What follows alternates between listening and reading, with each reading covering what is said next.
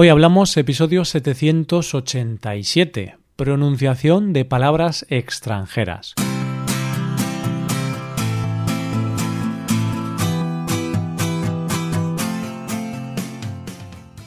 Bienvenidos a Hoy Hablamos, el podcast para aprender español cada día. Buenos días oyentes, ¿qué tal? ¿Cómo estáis? Volvemos un viernes más con dos episodios de este podcast. En el episodio premium de hoy comentaré yo solo un monólogo de Raúl Cimas, un cómico español bastante bueno. Analizaré un poco lo que dice, explicaré algunos chistes, expresiones y palabras difíciles de entender. Ese episodio solo está disponible para los suscriptores premium. Si quieres escuchar el podcast premium, suscríbete en hoyhablamos.com. En el episodio de conversación con Paco que tenemos ahora, Paco y yo hablaremos sobre las diferentes pronunciaciones de algunas palabras extranjeras muy usadas en el idioma español, palabras como hater, spoiler o pizza. Hoy hablamos de la pronunciación de palabras extranjeras.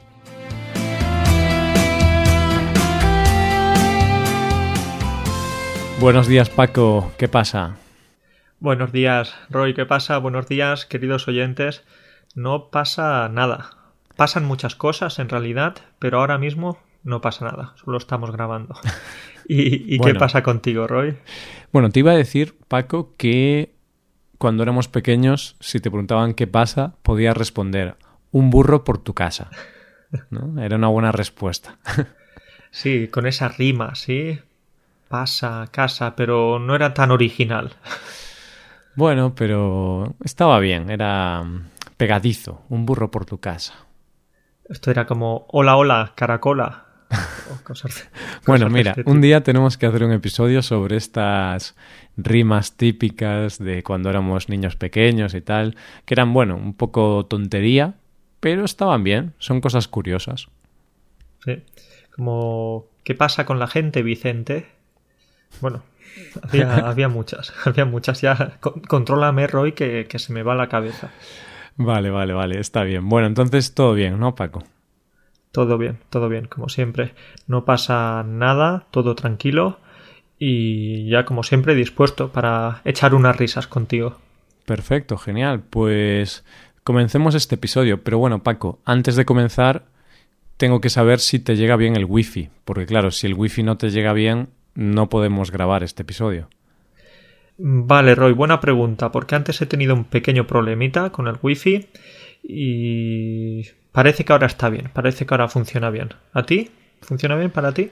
Sí, a mí también me va bien, el wifi va perfecto, pero bueno, hay que tener cuidado, ¿eh? porque el wifi eh, a veces puede fallar, no es algo perfecto y claro, si de repente falla, estamos uno de los dos hablando solos, en realidad.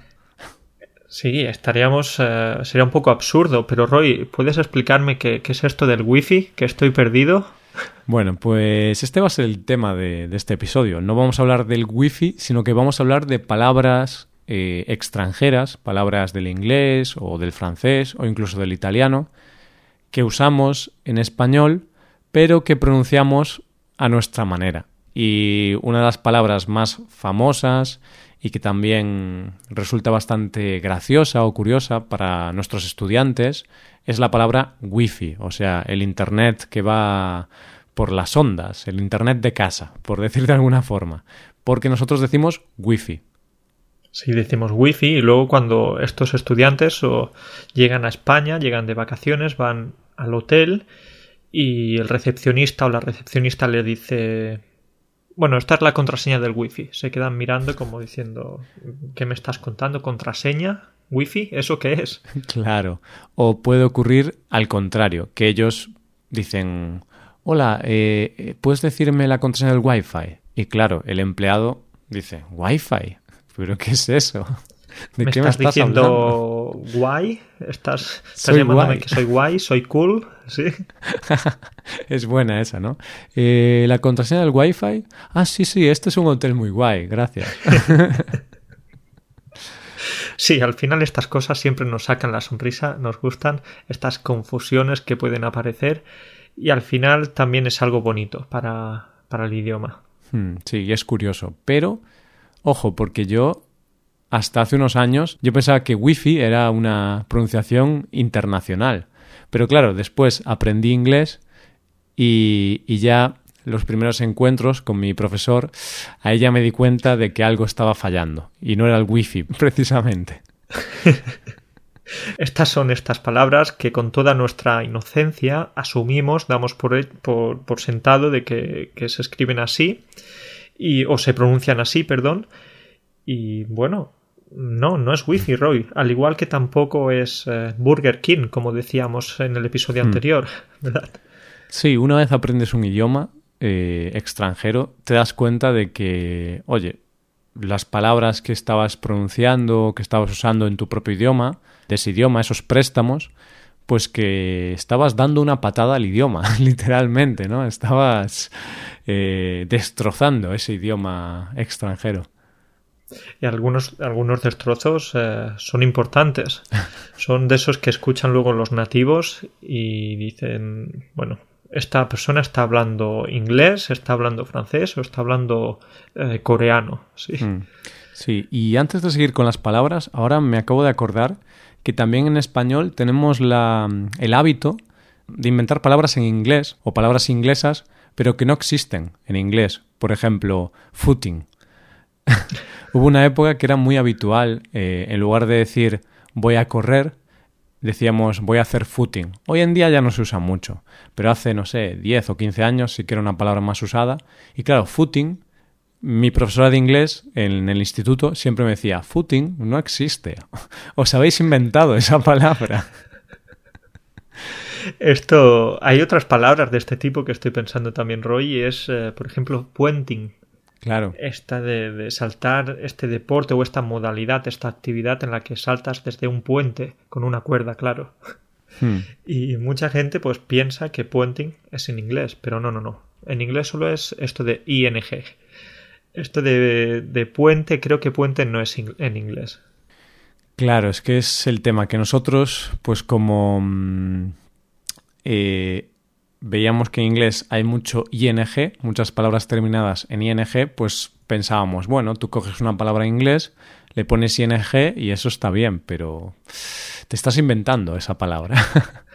Footy no existe, puente no existe, tampoco existe... Mm, Papá Noel. no digas esto, que entonces sí que les estás haciendo spoiler a muchas personas. Otra palabreja, ahí está, spoiler. Esta es más reciente, porque Wi-Fi sí que es verdad que lleva mucho tiempo con nosotros, pero spoiler mm, no lo usábamos hace 10 años. Yo no recuerdo esa palabra.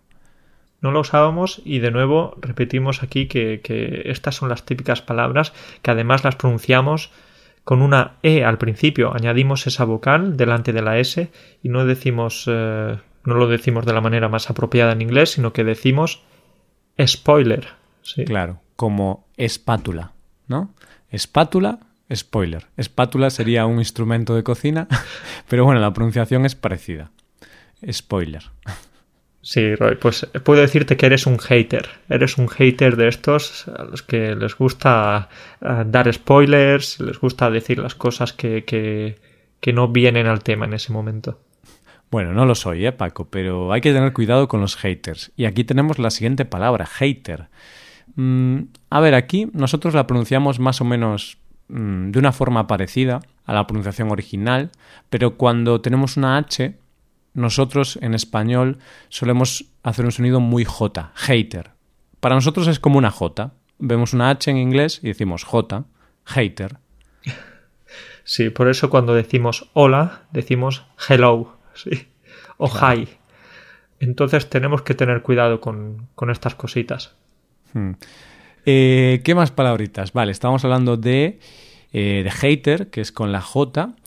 Y, por ejemplo, otra palabra muy típica que decimos en inglés es premium, cuando mm, tenemos que pagar un servicio extra. Por ejemplo, en Hoy Hablamos tenemos la suscripción premium.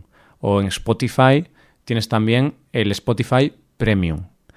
Pero claro, mm, la pronunciación inglesa no es esa, eh, sería premium. premio. No, no, premio, tampoco. Sería, no lo sé, Roy, tú eres el que estás eh, mejorando tu inglés. Cuéntame, ¿cómo sería la pronunciación? No quiero ponerte presión, pero yo no sé pronunciarla bien. Yo pues diría premium. Premium, creo. A ver, ya sabes tú y la audiencia que la pronunciación no es mi fuerte, pero sería como premium, premium. Pero claro, a mí me resulta muy raro pronunciar bien las palabras inglesas cuando hablo en español. No sé por qué, pero... Porque cuando hablas en español, la boca, Paco, la tienes de una forma, ¿no? Y cuando tienes que pronunciar en inglés, la boca cambia un poquito la, la forma. No sé, esa es mi, mi forma de verlo. Sí, al final nuestros músculos, nuestros órganos, todo se tiene que adaptar para diferentes eh, sonidos y es, es, un desastre en ocasiones. En mi caso también, ya lo sabes, con el polaco. Entonces vamos a españolizar, como decíamos, mm. estas palabras. Claro, pero Paco, has dicho que nuestros órganos se tienen que adaptar. Entonces, tu páncreas, cuando, claro, el polaco es tan complicado para pronunciar que tú tienes que adaptar tus pulmones, tu páncreas, el corazón también los intestinos, eh, todo, todo, todos los órganos internos o, todas las vísceras incluso. Es, es, tremendo, hombre. No, pero sí que es cierto que, que, bueno, que hay que cambiar, hay que adaptar, como has dicho, la, la boca, los músculos, bueno, todo esto, todo esto. Vale, pues eso, premium. ¿Qué otra palabra inglesa usamos en español, Paco? Vale, pues hay una que es eh, crash o cruz o, como sea y es la que utilizamos cuando queremos decir que nos hemos enamorado de alguien o creemos que nos hemos enamorado de alguien. Entonces, a ti si te gusta una persona vas a decirle que has tenido un crash. Sí, mm. sí es curiosa. Mm, no es algo que use todo el mundo, pero sí que los adolescentes lo usan bastante. Yo creo que nunca usé esta palabra inglesa hablando en español, pero sí que he escuchado a mis primos, por ejemplo, que son bastante jóvenes, tienen 16, 17 años, y a veces sí que usan esta palabra. Entonces, bueno, eso, que no la usa todo el mundo. Las anteriores sí que son muy, muy comunes, pero esta es más de los adolescentes. ¿Y qué dicen? Pues dicen crash, pero no sé cómo se pronunciaría bien, Paco. Crash, quizá. crash. Sí, no tengo ni idea porque a mí estas palabras con SH en inglés me cuestan mucho. Entonces, eh, sí, tú lo has pronunciado muy bien, Roy.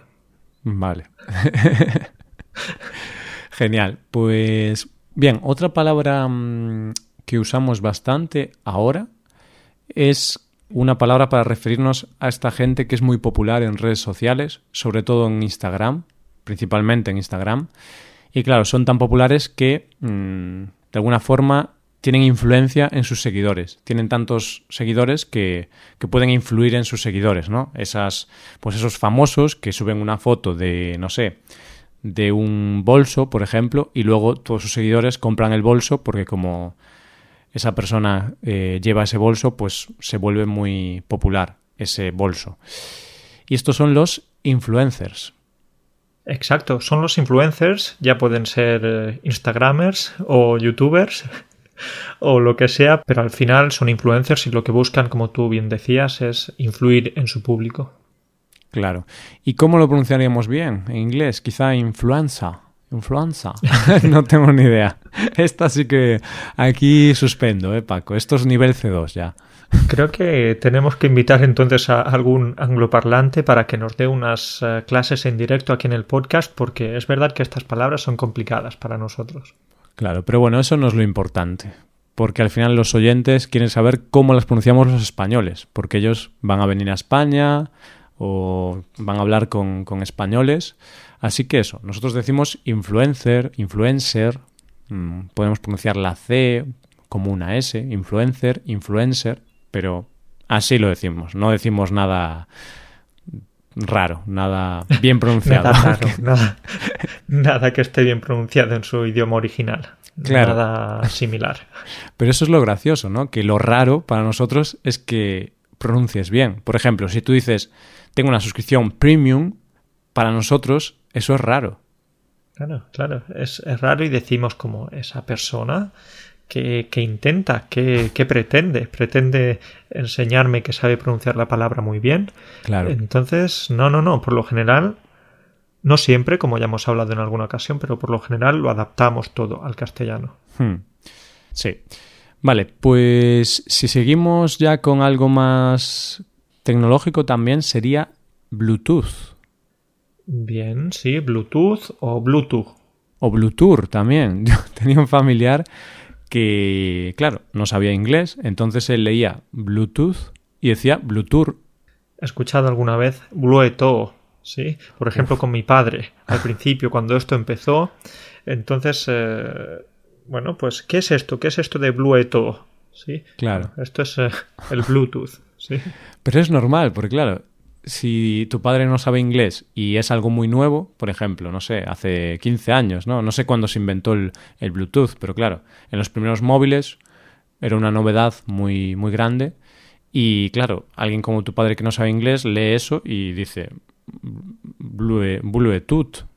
Y seguramente nosotros, cuando teníamos 14 años, seguro que algo así pronunciábamos. Quizá no tan mal, pero también muy, muy mal. Claro, al final no es cuestión de, de, saber más, saber menos, es simplemente lo que, lo que en esa época te ha tocado vivir. Sí. Hmm, exactamente. Vale, Paco, y ahora algo que a mí me gusta mucho. Una palabreja que hablo mucho de ella, pero a veces no voy tanto como, como lo que hablo. Hablas entonces de, del bar, de la discoteca. No, ahí voy bastante. Ahí voy bastante. Vas entonces al gym. Al gym, al gimnasio. Claro, en español tenemos una palabra muy larga, Paco. Gimnasio. Es que ya yo cuando pronuncio esa palabra me canso tanto que ya no voy. Digo, ya no voy a ir al gimnasio porque ya estoy cansado de pronunciar la palabra gimnasio. Claro, pero cuando pronuncias gym ya sí que dices, venga, qué motivación, qué, qué yo puedo con esto. Es algo corto, intenso. Claro. Sí potente, gym, gym, y dices, vamos, oh yeah, gym. y de repente aparece un chico, hola, soy yo, soy Jim, ¿qué querías? sí, vale, este, este también ha estado bastante mal, este chiste. Pero no, ya sabes que me gustan los chistes malos. Entonces, Roy, podemos decir que vas al gym después de activar tu wifi ¿sí? Mm. Y por supuesto, pues intentas allí encontrar algún influencer y algún crash, ¿sí? Sí. bueno, no, lo del crash no, y lo del influencer tampoco. Pero bueno, es cierto que en el gym al que voy hay algunos, mm, ¿cómo decir?, aprendices de influencer, porque se echan más tiempo sacando fotos que levantando pesas. Roy, esto se merece un episodio especial. Hablar de la gente que va al gimnasio, pero solo va ahí en su cuerpo, su cuerpo va ahí, pero su mente está en otras cosas, su mente está en las redes sociales y se sacan fotos delante del espejo, se ponen a hablar de, cualquier cosa mientras están sentados. Entonces hay mucha gente que utiliza el gimnasio como, bueno, como vía social. Hmm. Sí. sí, a ver, que es gracioso, a mí me hace gracia. Tampoco es que sea algo muy malo, cada uno hace lo que quiere, pero a mí me hace un poco de gracia. Sobre todo la gente que saca eso, 4.000 fotos. Están ahí, foto, foto. Y yo pensando, no quiero salir yo en esa foto que, que estoy dando pena aquí, que no sé hacer bien los ejercicios. Y normalmente, Roel, las personas que se sacan las fotos son las personas que tienen menos músculos o que tienen un cuerpo menos eh, escultural, por ejemplo, yo. Yo, en caso de ir al gimnasio, yo creo que sería de esas personas. Yo no estoy fuerte, pero los primeros días estaría motivado, estaría ahí desarrollando mis músculos, mi fuerza. Venga, me voy a sacar una foto, se la voy a enviar a mis amigos. Entonces, muchas veces, los que menos tendrían que hacer algo son los que lo hacen más. Sí, bueno, yo tengo que reconocer que yo lo he hecho, pero no en el gimnasio, porque en el gimnasio, en el gym, me, daba un poco de vergüenza, pero sí que en casa, al principio, me saqué alguna foto para decir, vale, voy a, voy a comprobar mi avance, pero bueno, luego lo dejé porque, claro, el avance no era tan rápido y dije, mira, me saco una foto dentro de dos años y ya si eso lo comparo. Y esto, en realidad, esto es como con los idiomas, es un proceso de. es un maratón, es un proceso de larga duración. y no podemos ver resultados en, en, una semana o en dos semanas o en un mes.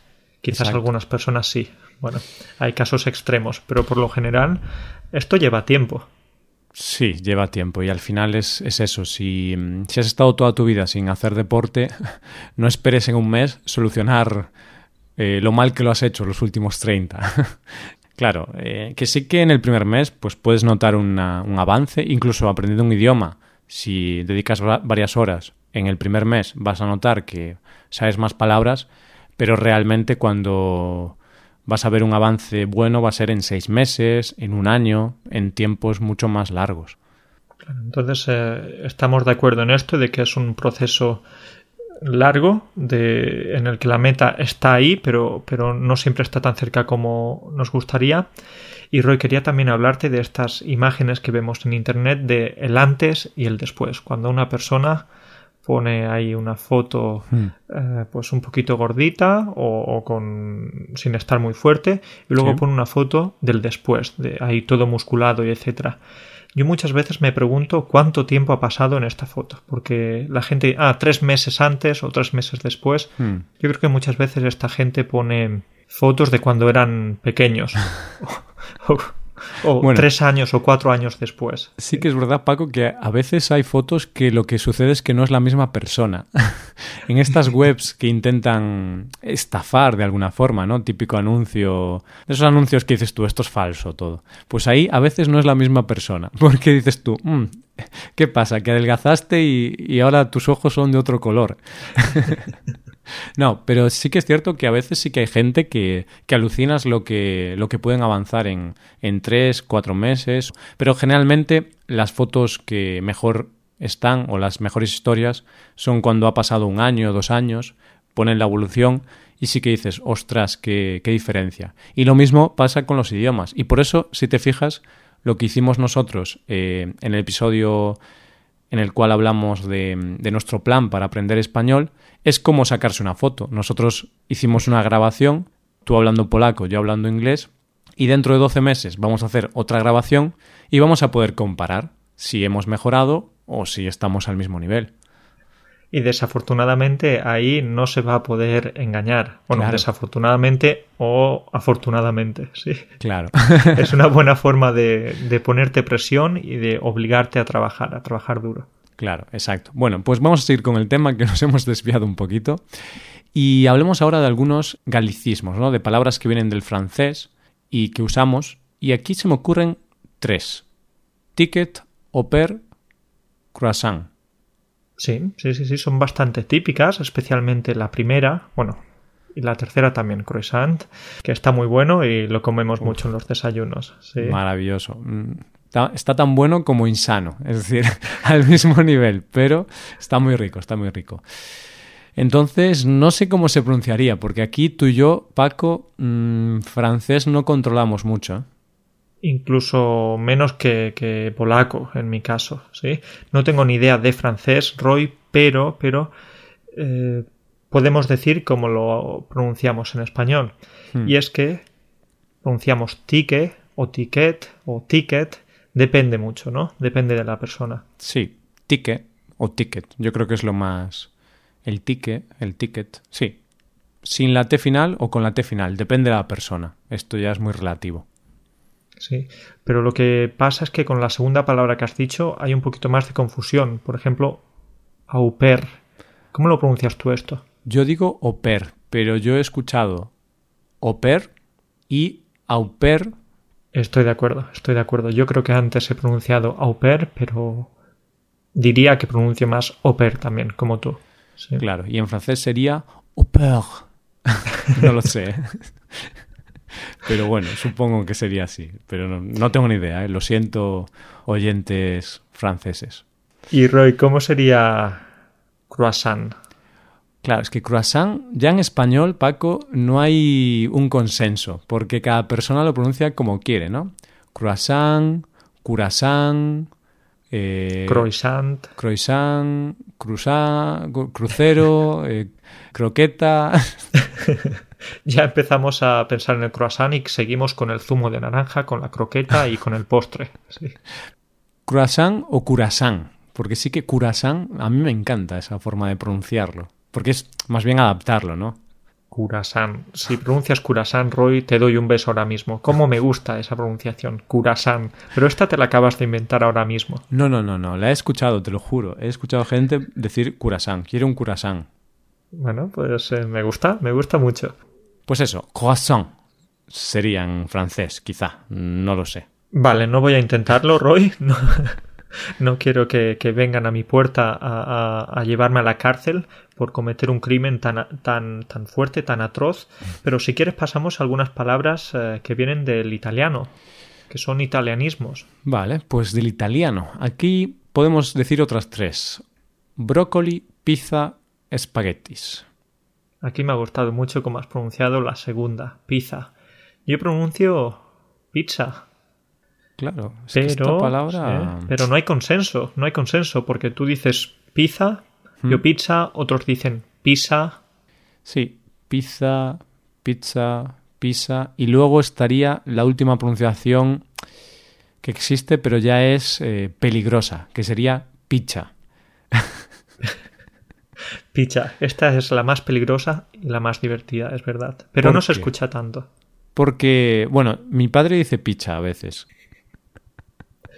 Pues eh, tu padre es magnífico. Sí, sí, sí. ¿Y por qué es peligrosa, Paco? Pizza. Porque tenemos una palabra en español que es exactamente eso. Pizza, con CH. ¿Y qué es una pizza, Paco? Bien, pues una pizza es un pene. Un pene, así, sin más.